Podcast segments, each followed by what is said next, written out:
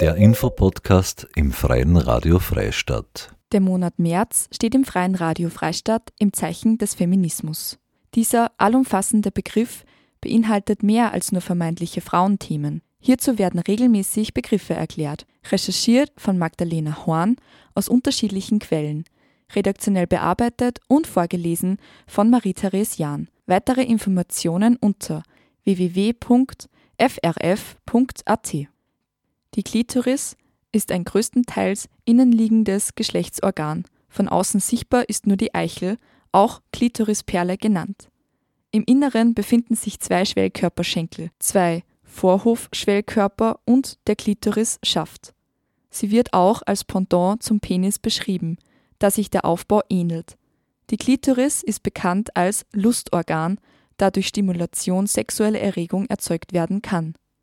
Sie hatte in der Vergangenheit beispielsweise den Ruf, für weibliche Hysterie verantwortlich zu sein. Klitoristektomie bezeichnet die operative Entfernung der Eichel der Klitoris. Die Klitoristektomie zählt zu genitaler Verstümmelung und gilt seit 1995 als schwerwiegende Menschenrechtsverletzung